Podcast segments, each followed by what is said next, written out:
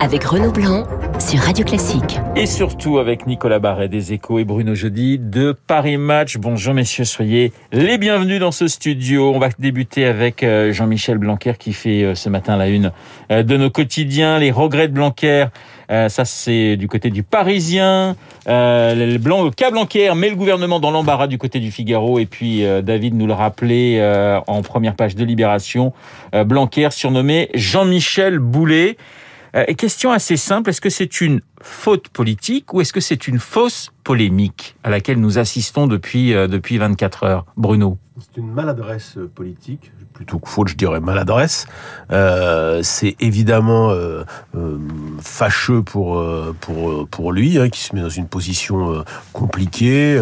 Il avait plutôt fait, moi je trouve, un assez bon parcours à l'éducation nationale, et on voit bien que là, pour des raisons qui m'échappent, il a totalement raté et mis en difficulté l'exécutif et le président, parce qu'on voit bien que les oppositions, les attaques à travers Jean-Michel Blanquer visent Macron. On est à présidentielle. Hein, ils font d'une pierre deux coups et, et, et, le président qui peut, euh, euh, qui pourrait euh, mettre en avant son bon bilan à l'éducation, eh bien, il va se retrouver dans une situation compliquée. Bon bilan à l'éducation et bon bilan dans la crise, à l'intérieur de la crise sanitaire, le fait d'avoir maintenu les écoles, les écoles ouvertes. Et là, patatras sur la dernière ligne droite avec ce protocole, Blanquer qui qui gaffe et qui et qui commet ses maladresses. Je trouve que voilà, c'est c'est c'est dommage d'en arriver d'en arriver là, mais de bout en bout, euh, sa défense, euh, rien ne va là dans ce qu'il dit euh, Jean-Michel Jean-Michel Blanquer. Il était hier à l'Assemblée nationale et puis dans le dans le 20h de, TF1. Pour vous, Nicolas, il est victime de ce que certains appellent la, symbolique du homard, si je puis dire, c'est-à-dire que on n'avait pas grand-chose à reprocher à, François de Rugy, mais le fait d'avoir du homard, ça ne passe pas auprès des Français. Ça dit quoi du rapport justement des, des, citoyens avec les, les politiques? Moi, je trouve que cette polémique est absolument absurde. Euh, je vois pas d'abord au nom de quoi euh, un ministre euh, n'aurait pas le droit de prendre quatre jours de vacances entre le 28 décembre et le, et le 1er janvier. Euh, après tout, il y a des vacances scolaires qui durent 15 jours à, à Noël et il y en a d'autres qui vont durer 15 jours en février. Donc, euh, et, et, là, on lui tombe dessus pour, pour 4 jours d'interruption, pendant lesquels d'ailleurs il n'a pas cessé d'être en contact avec son ministère. Donc euh, on est vraiment dans un truc où les, euh, les politiques surjouent l'indignation en sachant très bien que... Euh, bon, le, but, c'est effectivement d'atteindre Jean-Michel Blanquer à travers lui, Emmanuel Macron. On est en campagne présidentielle, mais c'est je trouve ça extraordinairement excessif. Et par ailleurs, euh, il faut quand même rappeler, il faut, faut, faut, voir le regard que les pays étrangers ont sur la France. C'est souvent vraiment intéressant. Euh, on est le seul pays, un des seuls pays au monde à avoir maintenu l'école ouverte pendant euh, toute cette crise du Covid. Aux États-Unis, par exemple, à New York, les, les, écoles publiques ont été fermées pendant un an. Ouais. Euh, et pendant ce temps-là, vous avez des établissements privés qui coûtent 40 000 dollars pour une scolarité en CM1, par exemple, qui, qui, sont restés ouverts. Vous avez donc une, le, le fait de maintenir l'école ouverte, ça a été finalement la politique la plus sociale qu'on puisse imaginer, euh, qui a été faite depuis euh, sur, ces deux dernières années. Euh, et donc, ce sont des gens qui, en général, se préoccupent du social, qui aujourd'hui lui tombent dessus de cette manière complètement euh, excessive à mon sens. Mauvaise, très mauvaise communication, euh, il faut quand même le dire parce que euh, c'est vrai que bon, finalement, il faisait du télétravail, il était à deux heures de, de, Paris, ce qu'on qu'on demande à, à, tout ministre pour pouvoir rentrer très vite s'il si, le faut, mais il y a eu effectivement l'interview aux Parisiens, il y a eu les, les, les changements de en ce qui concerne la crise sanitaire à l'intérieur de, de l'école. C'est plus pour vous une, une, encore une fois une erreur de communication de, de, de ce gouvernement gouvernement? Mais c'est même pas moi qui le dis. Oui, c'est un loupé de communication. C'est le porte-parole du, du, gouvernement et le et, et l'entourage du premier ministre et du président. C'est un loupé de communication. Et a posteriori, on comprend le mauvais choix, euh, de, de, de, le mauvais canal de communication, c'est-à-dire une interview de, de, de presse écrite qui, évidemment, on comprend, elle a été donnée à distance, alors que ce type d'information qui arrive tardivement, euh, compte tenu des contraintes que, que Jean-Michel Blanquer ne maîtrisait pas, c'est-à-dire les contraintes de euh, les modalités validées par euh, les différents arbitrages, au, au, au, comité, aux politiques de, de santé publique, enfin bref, tout, tout, tout, tous ces, ces, ces, ces différents aspects qu'il fallait valider. Euh, sur le coup, personne n'a compris pourquoi c'était tard, pourquoi c'était euh, arrivé par le biais d'une communication dans la presse écrite euh, disponible sur un site payant euh, le dimanche. Ben si, on comprend maintenant.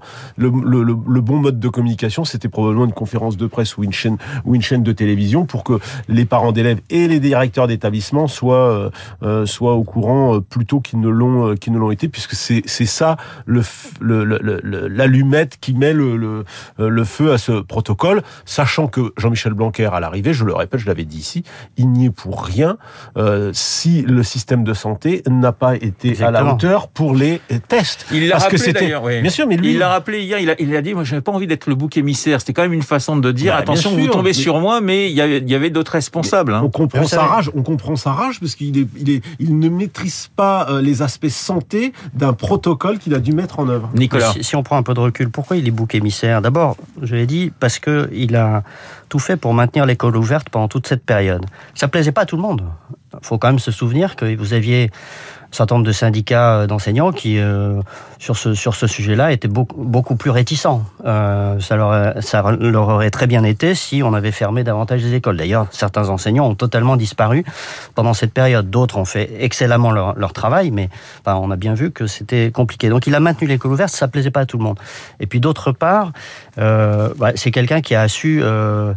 Euh, mettre les pieds dans le plat. C'est sans doute le premier sur tout ce qui est euh, idéologie woke. Euh, et ça, ça plaît pas non plus à tout le monde euh, quand il dénonce un certain nombre de, de, de dérives de ce type. Bah, forcément, il, il dérange. il était d'ailleurs au colloque début janvier à la Sorbonne, organisé par une cinquantaine d'universitaires pour dénoncer le, le wokisme dans, dans, la société française et, et à l'université justement. C'est quelqu'un qui vient de la, la société civile, qui n'a pas eu peur de, de mettre les pieds dans le plat sur ce sujet-là. Et, euh, effectivement, euh, c'est aussi sans doute une des raisons pour lesquelles il est euh, ciblé d'une manière aussi violente. Après, je l'ai dit, on est en campagne présidentielle et derrière lui, évidemment, on vise Emmanuel Macron. C'est un poids lourd du, gouvernement qui est fragilisé. On, le disait finalement, bah, c'est une façon aussi d'attaquer Emmanuel, Emmanuel Macron. Euh, est-ce que certains disent, voilà, on le réclame, il va pas le faire, mais est-ce qu'il est aujourd'hui très fragilisé? Alors c'est vrai que il est, ça fait quatre ans et demi hein, qu'il est à l'Éducation nationale. Ça use, c'est un, un, un, long ministère, c'est un long, un long bail, hein, quatre ans et demi, pratiquement cinq ans, il ira jusqu'au bout. Bruno. Oui, bien sûr, c'est un, c'est un, une administration extraordinairement difficile euh, à diriger. Jean-Michel Blanquer va faire euh, ce que peu ont réussi, c'est-à-dire, euh, j'allais dire tenir, et je le mets bien entre guillemets, les cinq ans. D'ailleurs, il n'est pas euh, franchement euh, candidat pour euh, un deuxième mandat à la tête de, de, de ce ministère, même en cas de réélection d'Emmanuel d'Emmanuel Macron.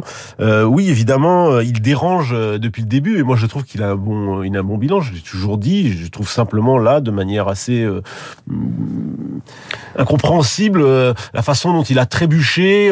je trouve aussi que depuis déjà quelques semaines, au, au, fur et à mesure que la campagne d'Emmanuel Macron se prépare, euh, on, on, sentait bien que plusieurs mettaient de côté euh, Jean-Michel euh, Jean-Michel Blanquer. Il faut le dire en coulisses, euh, il est il est pas vraiment associé à ce qui se à, à ce qui se prépare et même certains n'hésitent pas à dire bah va falloir faire mieux sur l'éducation nationale. D'autres montrant à Jean-Michel Blanquer bah, maintenant c'est les législatives, une circonscription mmh. plutôt qu'être associé à la campagne. Donc on voit bien aussi que il, il y a aussi à l'intérieur de la Macronie cette capacité à, à moment. Il a perdu un petit peu de son aura en quelque sorte. Critiqué, critiqué en interne par d'autres ministres qui disent mais il ne fera pas partie de la campagne et tout ça. Nicolas. Ça c'est vrai. Mais vous savez, la, la, violence de la charge dont il est euh, la cible est à la hauteur de, de, de l'ampleur du déni dans lequel se trouve l'institution de l'éducation nationale.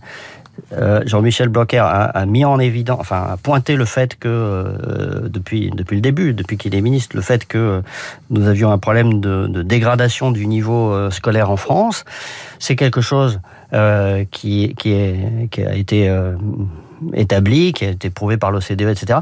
Et euh, mais le, le, je dirais que l'institution est un peu dans le déni de tout ça, et, euh, et ça fait pas plaisir euh, au corps professoral quand on quand on explique que effectivement les, le niveau se dégrade. Donc euh, il, il, pointe, il met l'accent sur quelque chose qui euh, qui dérange, euh, et c'est aussi ça qui fait qu'il soit qu'il est victime de cette de ces attaques. Il y a quand même pas mal de critiques sur sur sur le bac et notamment sur la place des maths. Mais on va pas mmh. faire tout le débat sur Jean-Michel Blanquer. Emmanuel Macron est à Strasbourg, discours à 11h.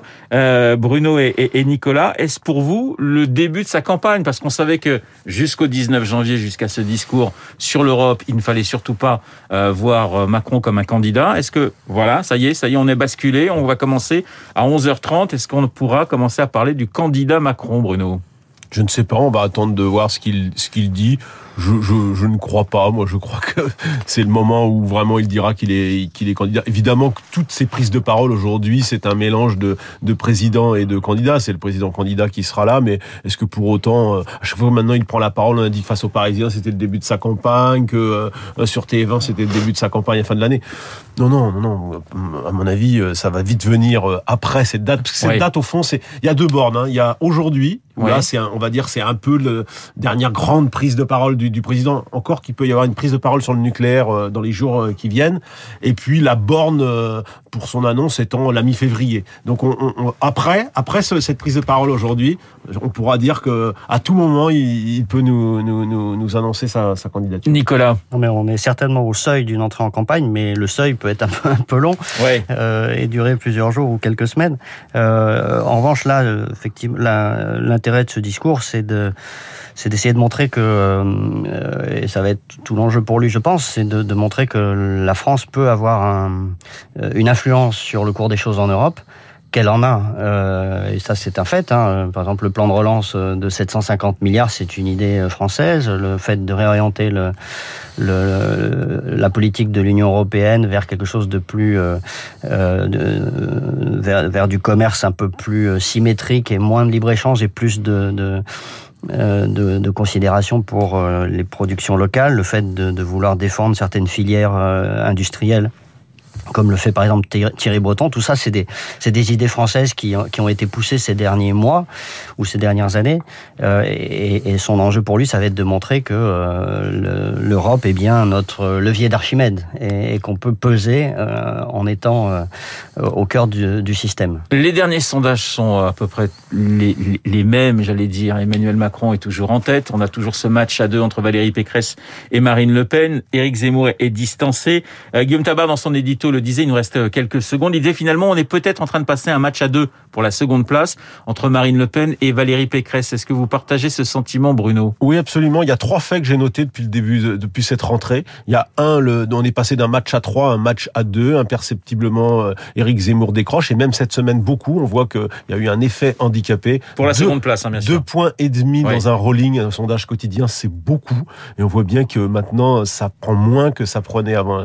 Le deuxième fait, c'est à mon avis, Christiane Taubira est en train de rattraper euh, Yannick, euh, Yannick Jadot. Mine de rien, ça se passe à l'arrière du peloton, comme on dirait euh, chez les commentateurs cyclistes.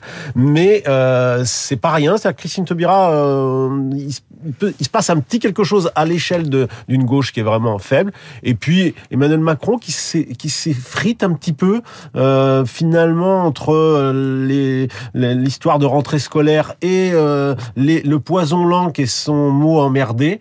il s'effrite un petit peu. Peut-être que ça, le, ça va le contraindre à se lancer plus vite. Nicolas, ça sera le mot de la fin. Oui, Valérie Pécresse euh, commence seulement à peine à, à dérouler son programme. Euh, elle prend de l'assurance. Euh, effectivement, sa campagne démarre euh, assez doucement euh, si on, si, on regarde les sondages. mais elle progresse et elle a pour elle, je dirais, le d'une certaine façon l'attrait de la nouveauté par rapport à, une Marine Le Pen euh, qu'on a vue, revue euh, et qui n'apporte pas grand-chose de très nouveau par rapport à sa campagne de 2017. Candidate pour la troisième fois, Marine Le Pen. Merci messieurs, Bruno Jeudi de Paris Match, euh, Nicolas Barret pour les échos. Il est 8h57. Dans un instant, l'essentiel de l'actualité, nous allons retrouver Lucille Bréau pour eh le jour.